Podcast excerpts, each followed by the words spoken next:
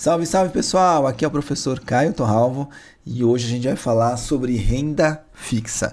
Esse áudio está dividido em três partes. Na primeira parte, eu vou falar as características mais básicas de um título de renda fixa de uma forma mais geral. Na sequência, a gente vai falar dos títulos públicos federais, que são os mais importantes aqui no mercado brasileiro, e depois a gente parte para os títulos privados. Então, deixa eu falar uma coisa desde cara aqui nesse áudio. Tem bastante conteúdo quando a gente fala dos títulos, né? Tanto públicos quanto privados. A grande questão é que eu não quero que você decore tudo de forma alguma, porque seria impossível você conseguir fazer isso, né? Ao menos se tivesse muita experiência já com isso, mas é outra coisa. A prova não exige que você decore tudo. Ao contrário, ela quer saber se você entende as principais características, o que, que diferencia um do outro, né? Por que, que um chama LC e o outro chama CRI? Por que, que esse daqui é, é pré, esse aqui é pós? É, esse aqui tem garantia do FGC, esse aqui não tem. É esse tipo de coisa que a gente vai focar aqui, tá bom? Então, não se preocupe em ficar tão aflito. Ai meu Deus do céu, tem que decorar tudo isso. Não, não tem, tá bom? Então, falando de uma forma genérica, vamos começar. Como é que a gente fala genericamente de um título de renda fixa? Então, o título de renda fixa ele tem um valor de face, que é o valor nominal tá? que nos títulos pré-fixados é o valor que o emissor vai devolver ao credor no vencimento do título. Se não tiver ocorrido, obviamente, o default. O que, que é o default? É se o emissor não pagar, famoso calote. Né? Então, o título pré-fixado, no vencimento, o valor de face, o valor nominal dele é de mil reais geralmente. Tá? E daí a gente surge um, surge um outro termo, termo que a gente usa em renda fixa, que são os cupons. O que, que é o cupom? Você tem uma taxa de cupom, que é um percentual que vai incidir sobre quem? Justamente sobre o valor de face. Então imagina um título que tenha um, um valor de face de mil e uma taxa de cupom de 10%. Isso significa que os 10% vão incidir sobre os mil do valor de face, de modo que cada cupom seja 10% de mil, seja de 100 reais, tá bom? O valor principal é o valor que o emissor recebeu sobre a emissão do título e que será devolvido ao credor, ao investidor, acrescido dos juros pactuados. Agora vamos começar a frescura. Tudo que a gente fala de mercado financeiro tem o quê? Termos em inglês. E aí tem um termo em inglês, você já deve ter ouvido falar, que chama maturity. Maturity, até difícil de falar. E aí tem um pessoal que traduz ao pé da letra e fala maturidade, né? Que, que é maturidade? Maturidade ou maturity significa vencimento. Então é tão simples quanto isso. Ah, meu título tem maturity de um ano. Seu título vence em um ano. Ah, meu título tem maturity de dois anos. Seu título vence em dois anos, tá bom? É uma forma bonita da gente falar um termo que é bem razoável, que é o vencimento de um título, tá bom? Os títulos de renda fixa, de forma geral, eles podem ser pré ou pós-fixados. Pré-fixado quando você já sabe o valor o percentual que vai incidir sobre o valor de face, geralmente. E pós-fixado é quando você tem uma rentabilidade atrelada a alguma coisa. Então, por exemplo, um título pós-fixado muito famoso que é a LFT, Letra Financeira do Tesouro. Quando você compra LFT, você não sabe o quanto você vai ganhar, mas você sabe que o seu rendimento vai estar associado à taxa Selic, tá? Você tem já um parâmetro de referência, mas você só vai saber exatamente o quanto você ganhou no final da aplicação. E aí o título pode ser com cupom ou sem cupom. Sem cupom a gente geralmente chama de zero cupom, também é um termo em inglês, e mais um termo em inglês a gente chama de bullet. É, um, é uma, uma bullet, é uma vez só. Então você só vai receber lá no vencimento, tá bom? Agora, uma coisa super importante que eu queria falar antes de terminar essa parte das características básicas é que muitas vezes os títulos podem ser negociados com ágil, deságio e ao par. O que, que é isso? Então imagina um título prefixado, por exemplo. Um título prefixado, você sabe que no vencimento ele vale mil. Se ele estiver sendo negociado com deságio, significa que você está comprando esse título com valor inferior a mil. Tá? E se ele está sendo negociado com ágio, significa que ele está sendo negociado a um valor superior a mil. Então, deságio, valor inferior ao valor de face, ágio, valor superior ao valor de face. E o que é um título ao par? que é aquele que é negociado exatamente nos mil, que é o valor de face. Isso aqui é muito importante porque quando você vai fazer os cálculos da rentabilidade do investimento com títulos de renda fixa, o ágio e o deságio vão impactar diretamente o seu ganho. Se você conseguiu comprar com deságio, você comprou barato, então você tende a ter um rendimento melhor. Agora, se você comprou com ágio, você pagou caro e aí você tende a ter um rendimento pior, tá bom? Então, maravilha. Última coisa aqui das características básicas. É possível que um título de renda fixa tenha um resgate ou vencimento antecipado? É possível. Um outro nome em inglês bonito aqui para a nossa coleção é o chamado cross default. O que, que é isso? É uma cláusula de vencimento antecipado que diz o seguinte: se uma dívida do emissor vencer e ele ficar inadimplente, os outros títulos da dívida desse mesmo emissor também estarão vencidos automaticamente. É um default cruzado, né? um, um calote cruzado. O contrário também é verdadeiro, ou seja, se ele não pagar a dívida, ou os juros, as outras dívidas também podem ser declaradas vencidas automaticamente, né? como se fosse um bloco único das obrigações que estão ali interrelacionadas, tá? E um último nome em inglês também, essa aula aqui, é, é, finanças a gente não sei se aprende, mas inglês todo mundo vai saber sair falando no final desse curso são os covenants. O que, que são covenants? Seu nome feio, né? São cláusulas contratuais dos títulos da dívida que protegem o interesse do credor, ou seja, o interesse do investidor, estabelecendo condições que não devem ser descumpridas pelo emissor. Então, o que, que é isso? Quando você compra um título é, de renda fixa, um título de dívida de um emissor, imagina que esse emissor começa a gerenciar a empresa como se não houvesse amanhã ele começa a tomar um monte de dívida, ele faz é, é, uma série de, de, investi de projetos que têm uma, uma, característica duvidosa, ele começa a gastar muito. Então, como é que você consegue perceber isso? Começam a saltar uns flags, para aproveitar o inglês, né? umas bandeiras amarelas, quando você começa a analisar os demonstrativos contábeis. Então, você começa a ver, por exemplo, opa, vida DRE aqui, que a lucratividade está caindo muito. Vi lá no balanço patrimonial que o índice de endividamento está subindo muito. Tá? Então, esses são dois exemplos. Você pode falar o seguinte: olha, se o seu índice de endividamento subir mais do que 50% nesse período, é, essa é, uma, é um covenant, essa é uma cláusula um, que eu coloco no contrato. E se você é, é, descumprir esse covenant, se você descumprir essa cláusula, o credor tem o direito de requerer o vencimento antecipado da dívida. Por quê? Porque ele entende, se você começa a se endividar muito além de um patamar pré-definido, a chance de você não me pagar, não pagar os seus credores, vai começar a crescer. Então o credor fala o seguinte: eu topo que você eventualmente se endivide mais, mas até certo nível.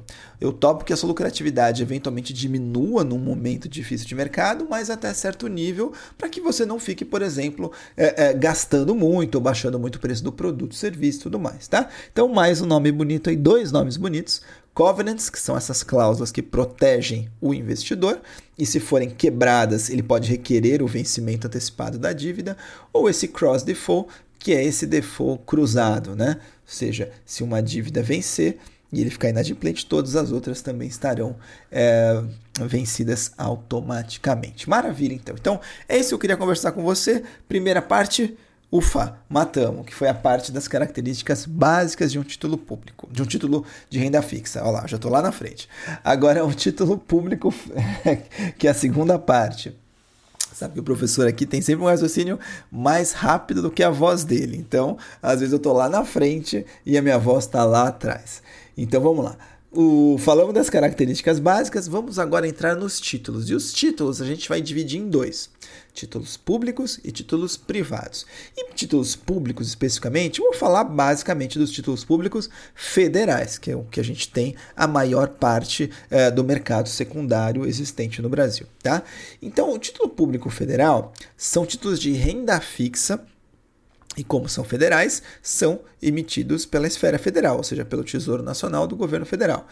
Esse rendimento pode ter sua remuneração pré ou pós-fixada, a depender da característica do título. E o grande objetivo quando o governo emite título público é cobrir déficits do Tesouro Nacional ou rolagem da dívida pública. Tá? Então, o, o, o grande uh, mercado dos títulos públicos é o mercado secundário, que é onde a gente compra e vende. Inclusive, tem um famoso que é o, o Tesouro Direto, em que pessoas físicas podem lá negociar títulos públicos federais com bastante facilidade e praticidade. Agora, quais são os principais títulos públicos que você tem que saber? LTN, pré-fixado. LFT, pós-fixado. Tem uma brincadeirinha do T, né? O LTN, o T vem antes é pré, e o LFT, o T vem depois é pós. NTNB, que pode ser uma NTNB principal ou não. É, a NTNB ela, ela, é um título que a gente chama de um título híbrido. Ele tem uma parte pré e uma parte pós. A parte pós atrelada ao IPCA, inflação medida pelo IPCA. E ela pode ser principal ou com cupom. A NTNB principal não tem cupom e a NTNB normal tem cupom com juros semestrais. E a gente chega no último, na NTNF, que é um, um título pré-fixado com juros semestrais. Então eu queria chamar muito a sua atenção pelo seguinte. LTN, LFT, NTNB, NTNF. Esses quatro títulos provavelmente você já ouviu falar e eventualmente você já tem bastante tranquilidade aí para lidar com essa nomenclatura. Agora eu queria é, fazer uma provocação para você. Pensa o seguinte: imagina que você tenha um fundo de investimento composto exclusivamente por NTNB de bola, ou seja, aqueles títulos públicos é, híbridos que tem uma parte pré e uma parte pós atrelada à inflação medida pelo IPCA. Não é a NTNB principal, é a NTNB normal com juros semestrais. Então, primeira provocação que eu faço para você: você montou um fundo exclusivamente com NTNB. Se o investidor chega lá no meio do caminho e resolve resgatar o, o, título, resgatar a cota dele, né, pedir um resgate do fundo, que por sua vez o fundo só tem NTNB. Então ele quer resgatar antes do vencimento. Ele vai receber a remuneração expressa do título no momento da emissão? Então imagina que você emitiu uma NTNB lá com 6% ao ano mais inflação. Ele vai receber isso? Não necessariamente. Por quê? Porque se ele resgata antes do vencimento, você vai ter que sair no, via mercado secundário. E no mercado secundário, pode ser que o mercado esteja mais animado ou menos animado. E dependendo do ânimo do mercado, você pode achar taxas melhores ou piores. Então, eventualmente, se o investidor resolver sair de um fundo que só tem NTNB antes do vencimento, no momento de estresse do mercado, pode ser que ele não ganhe exatamente aquilo que estava na emissão. Ele pode ganhar menos, ou, num cenário muito otimista, eventualmente pode até ganhar mais, mas não necessariamente ele vai ganhar aquilo que estava expresso no título no momento da emissão. Por quê? Porque ele saiu antes do vencimento e aí a gente tem que ir para o mercado secundário, tá bom? Segunda provocação: se a meta da taxa Selic cair, o valor dos cupons será impactado negativamente? Lembra que os cupons é, representam aquela parte é, pré-fixada. Então, na parte pré-fixada, se a meta da taxa Selic cair, a tendência pela marcação a mercado é que você ganhe. Né? Então, o valor dos cupons será impactado negativamente? Provavelmente não, deve ser o contrário. Terceira provocação: se no momento do resgate a taxa do mercado for superior à da emissão, é possível que o fundo, que só tem NTNB, apresente rentabilidade negativa? Sim, é possível. Caio, mas eu posso ter um fundo que só tem NTNB, o cara entrou lá para se proteger da inflação e de repente ele perde dinheiro? Sim, se ele sair do momento ruim do mercado antes do vencimento e o gestor tiver que vender ali no preço que ele encontrar, e a taxa de mercado for superior, como ele tem essa parte pré, ele pode ser sim prejudicado e o fundo eventualmente pode apresentar rentabilidade negativa, tá? Então, isso aqui é, um, é, um, é uma provocação super importante que eu queria fazer para você. Tá bom? Segunda provocação, professor hoje está muito provocativo, né? Tá muito engraçadinho aqui. Vamos fazer mais uma provocação aqui para vocês. É, quando a gente fala de título público, é, tem uma referência no mercado que é o IMA. O que, que é o IMA? O IMA é o Índice de Mercado Ambima, IMA, IMA, Índice de Mercado Ambima. O Índice de Mercado Ambima é um índice que é calculado já há um bom tempo e ele realmente, como eu falei, serve de referência para o mercado de, de renda fixa. Né? Qual que é a ideia do IMA? O IMA é formado por uma carteira de títulos públicos títulos públicos. Títulos públicos. Eu tô falando 30 vezes isso, porque cai na prova o quê? O cara perguntando como é que eu posso replicar o IMA. Eu replico o IMA somente com títulos públicos. É, semelhante, né? Então a carteira do IMA de títulos públicos, ele é semelhante a uma carteira que compõe a dívida pública interna brasileira, né? Ou seja, significa que o indicador apresenta os mesmos papéis que tem na dívida brasileira é, na mesma proporção. Esse é o chamado IMA geral, tá? O IMA geral. É, o IMA geral, cuidado que eu queria que você tomasse muito, muito, muito cuidado com esse negócio do IMA, porque sempre aparece. O IMA, ele só tem título público, o prazo para vencimento, para você se enquadrar na metodologia de cálculo do IMA, os, os, os títulos têm que ter prazos superiores a um mês. Os títulos, para serem elegíveis uh, a fazerem parte da metodologia do IMA, do IMA geral, tem que ter um prazo superior a um mês até depois do vencimento. Não adianta vencer em menos de um mês, tem que vencer em mais de um mês. Outra coisa, para o título ser elegível, é, os vencimentos desses títulos têm que ser colocados sobre forma competitiva, ou seja, via oferta pública. É um título que está disponível ao público, por isso que ele vai poder fazer parte do IMA. Tá? Então isso aqui é super, hiper importante para você. Então, título público federal, é, prazo do vencimento do título tem que ser superior a um mês e eles têm que ser colocados somente via oferta pública para serem elegíveis, tá bom? E aí o IMA ele é composto de quatro outros IMAs. Então você tem o IMA geral, porque a ideia não é replicar como é a dívida pública brasileira. A dívida pública brasileira não tem é, é, títulos que tem uma só característica. Ela tem lá é, o IMA S. O que, que é o IMA S? O IMA S ele é o IMA que é formado por títulos pós-fixados atrelados à Selic, que são basicamente as LFTs. Você não tem LFT na composição da dívida pública brasileira? Tem. Então você tem o IMA S. Aí você tem o IMA B. O que, que tem o IMA B? Lembra da NTN B. Que, que é NTNB? Indexada à inflação medida pelo IPCA. E aí você tem o, o, o índice de renda fixa M, o IRF-M, que são as LTNs, formados por títulos públicos pré-fixados. Então você tem pré, você tem pré, que é o IRFM, você tem pós, que é o IMAS, e você tem atrelada a inflação medida pelo IPCA, que é o IMAB. E aí, antigamente, a gente tinha um título público que era NTNC, que era atrelada à inflação medida pelo IGPM. Por que eu falo que antigamente ainda tem um pouco de lastro desse título, mas esse título deixou de ser emitido há algum tempo, mas ainda tem um lastro. Então o IMA geral tem dentro dele o que ele chama IMA geral XC, ou seja, é formado por todos os títulos públicos que compõem a dívida brasileira, excluindo aqueles indexados ao IGPM, né, que é justamente o NTNC, por isso que ele chama IMA geral XC. Então, concluindo, IMA geral, o IMA geral reflete todo o perfil da dívida brasileira. Lembra que o título tem que ter prazo superior a um mês, tem que ser sido emitido via oferta pública e tem que ser título público. Tem o IMA S, o IMA B e o IRFM e esse IMA geral XC, tirando aí a NTNC, porque parou de ser emitida já faz um tempo, tá bom? Então, esse negócio do IMA e do NTNB, da NTNB, é super, hiper importante que você tenha clareza sobre isso, tá?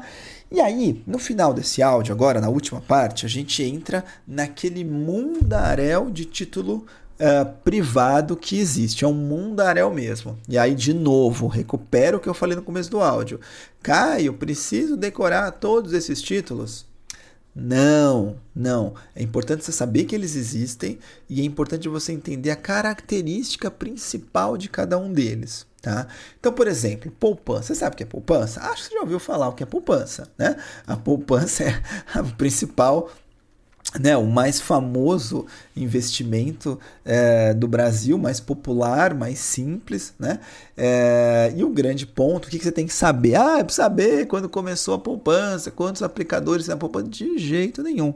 Você tem que saber o seguinte, que a remuneração da poupança, ela tem uma fórmula muito peculiar, que ela diz o seguinte, é, se a meta da taxa Selic estiver menor ou igual a 8,5% ao ano, tá? se a meta da taxa Selic for menor ou igual a 8,5% ao ano, a caderneta de poupança vai render TR mais 70% da Selic tá? Somente para as aplicações feitas a partir de 3 de maio de 2012. Por quê? Porque naquela época a gente começou finalmente uma, um movimento de queda da taxa de juros. E aí o governo começou a perceber que ele tinha feito um, uma armadilha para ele mesmo. Por quê? Porque a, a, a, a poupança rendia meio por cento ao mês mais TR. Quando as taxas de juros começaram a cair, é, como a poupança tem uma vantagem que para a pessoa física ela é isenta de imposto de renda e os títulos públicos não são, o, o, governo poderia ter um problema sério de financiamento via título público. Por quê? Porque se as taxas de juros estavam caindo, os títulos públicos estavam pagando menos. E aí você tinha um, um, uma figura que era a poupança que pagava as TR mais meio aconteça o que acontecesse, que era 6,17 ao ano, equivalente a 6,17 ao ano mais TR, e sem imposto. Então eles fizeram uma conta que assim, se ficar menor ou igual a 8,5 a Selic, poderíamos ter um problema de financiamento da dívida pública, porque ninguém ia mais querer título público, é todo mundo para para poupança. Então, se a Selic tiver menor ou igual a 8,5, é feito um ajuste é, na rentabilidade da poupança que ela passa a remunerar os investidores a 70% da meta Selic mais a TR. Agora, se a Selic tiver mais alta, aí você não tem mais esse problema e aí ela volta a Selic acima de 8,5, a poupança volta para TR mais meio ao mês, que é 6,17 ao ano, e lembra que ela é isenta de imposto de renda para pessoa física e conta com a garantia do FGC. CDB, já ouviu falar também? Claro que sim, né? Que é a principal forma do banco captar dinheiro. Você empresta dinheiro para o banco, o banco vai lá, faz o que ele quer com seu dinheiro, depois te devolve é, dinheiro de volta, acrescido dos juros. O que, que você precisa saber? Tem garantia do FGC? Sim.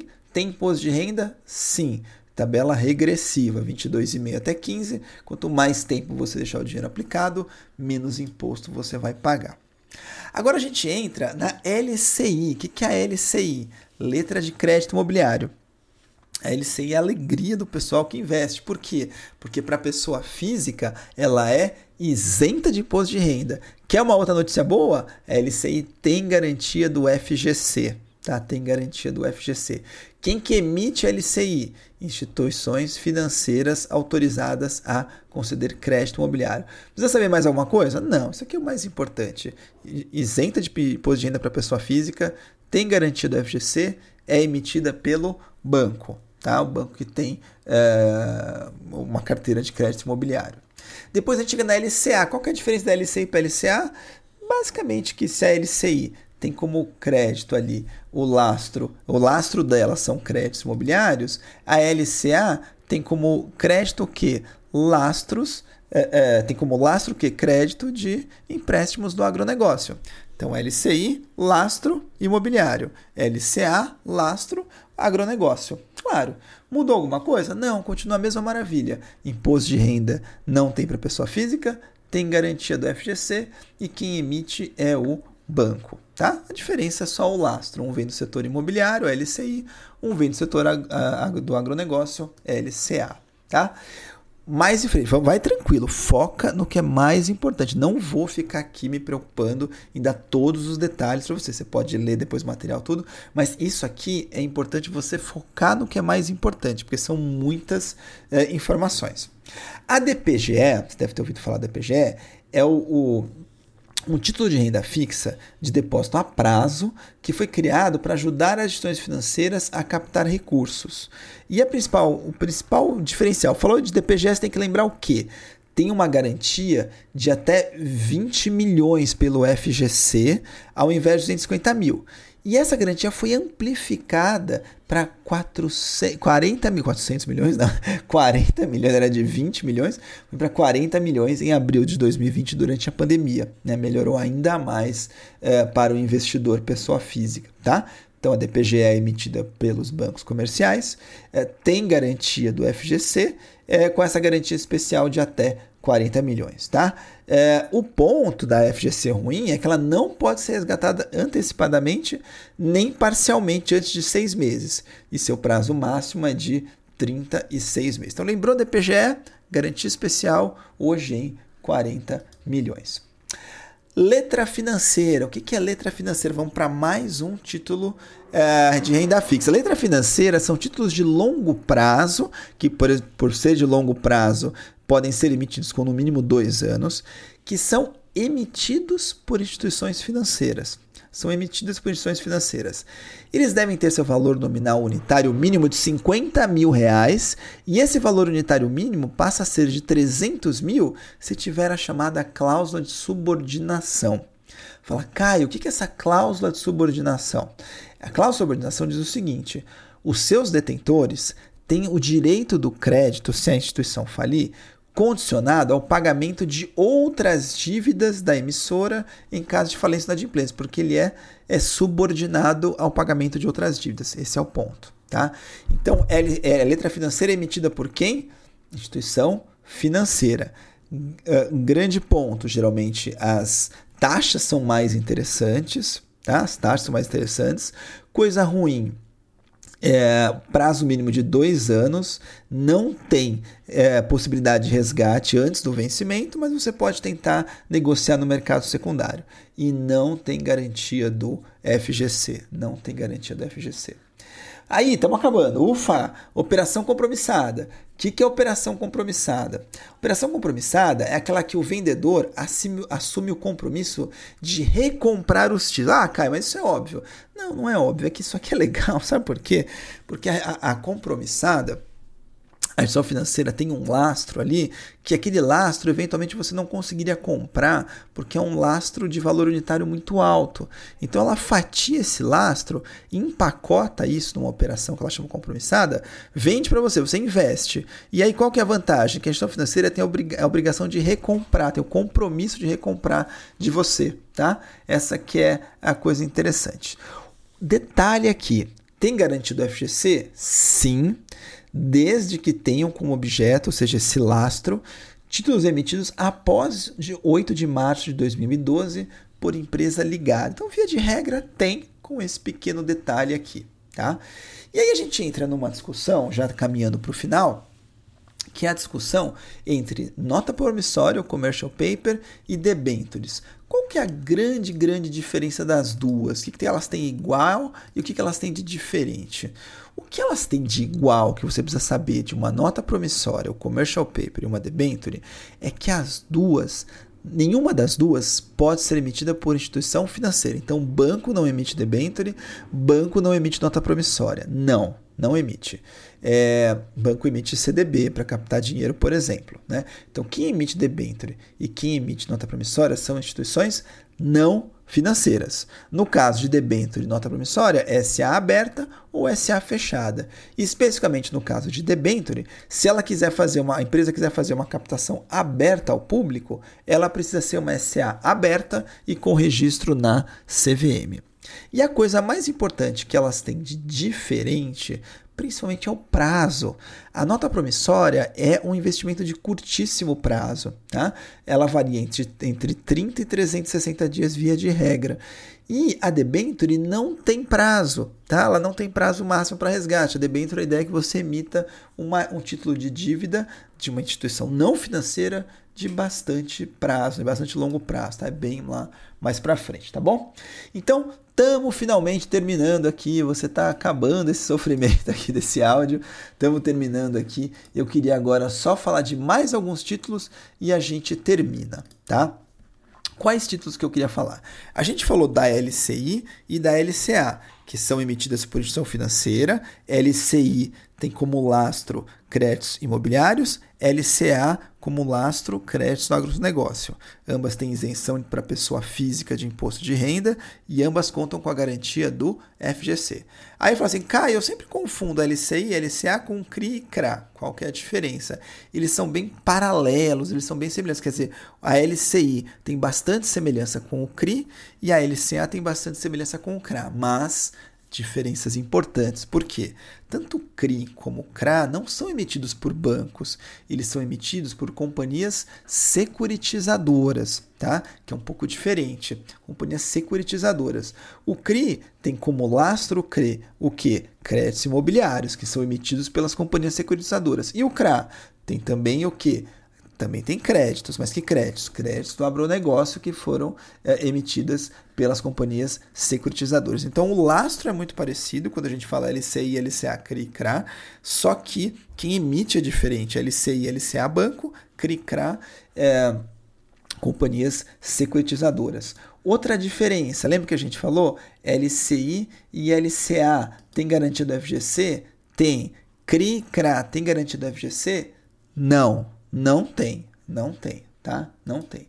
Agora o CRI e CRA tem a vantagem, assim como o LCI e LCA, de serem isentos de, de imposto de renda para pessoas físicas, tá? Então, muito importante você entender isso aqui. LCI e CRI de um lado, LCA e CRA de outro. Ou LCI e LCA de um lado, emitidos por banco, com isenção de imposto de renda para pessoa física e com FGC, CRI e CRA do outro, emitido por companhia securitizadora, com isenção de imposto de renda para pessoa física, mas sem garantia do FGC, tá bom?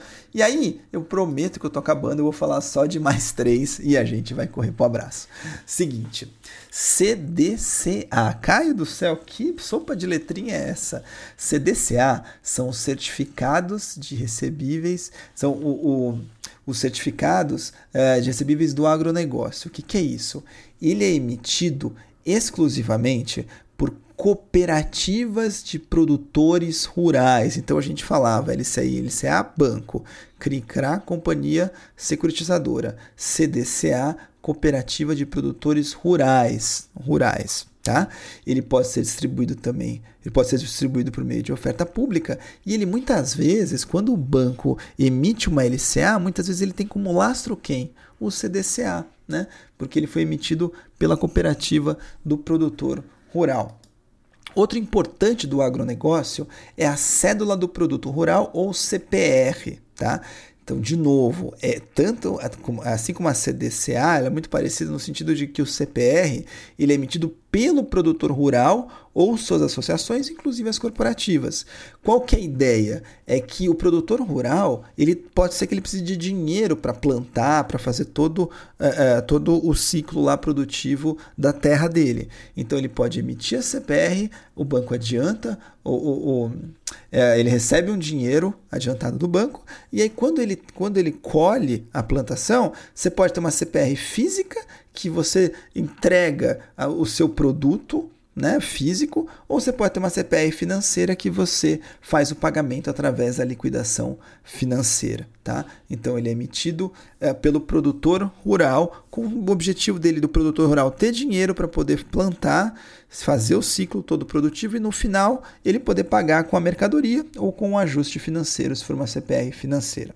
E a CPR ela pode ser emitida com vencimento a partir de 20 dias, podendo chegar até 720 dias. Aí depende muito da fase do empreendimento, se o cara já plantou, como é, como é que tá ali toda qual é o produto que ele está é, cultivando, tem uma série de detalhes ali que vão ter que casar aí com o fluxo da produção dele, tá bom?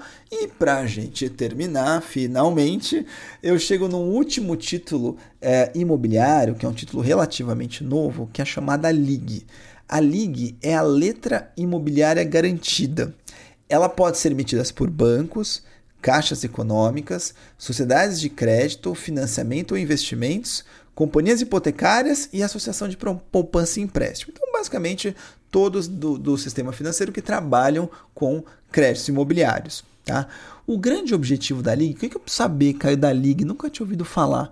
Você tem que saber da Liga é o seguinte: a grande vantagem que ela trou trouxe é que ela tem uma carteira de ativos que garante e lastreia esses títulos, porque ela se torna um patrimônio apartado da instituição financeira, que é exclusivamente dedicado à LIG, tá? Exclusivamente dedicado, então você tem mais segurança na hora de investir através da LIG. E esse título, ele também é isento de imposto de renda. Ele também é isento de imposto de renda, tá bom? Então, grande vantagem da LIG é que você tem um patrimônio apartado da instituição emissora. Chega, chega, vamos passar uma régua aqui. Obrigado pela sua companhia, pela sua, sua participação. Infelizmente não, né? Eu falo isso muito em aula, mas pela sua companhia. É, falamos das características básicas dos títulos de renda fixa. falamos dos títulos públicos federais, eu, eu bati muito da tecla da NTNB, porque é um negócio que cai muito na prova, tá? E do IMA. E falamos dos títulos privados, tem que decorar tudo? Não. Saiba esses pequenos detalhes que eu fui dando no áudio, que isso é o mais importante para você ter sucesso, tá bom? Obrigado mais uma vez, um grande abraço e até a próxima. Tchau, tchau.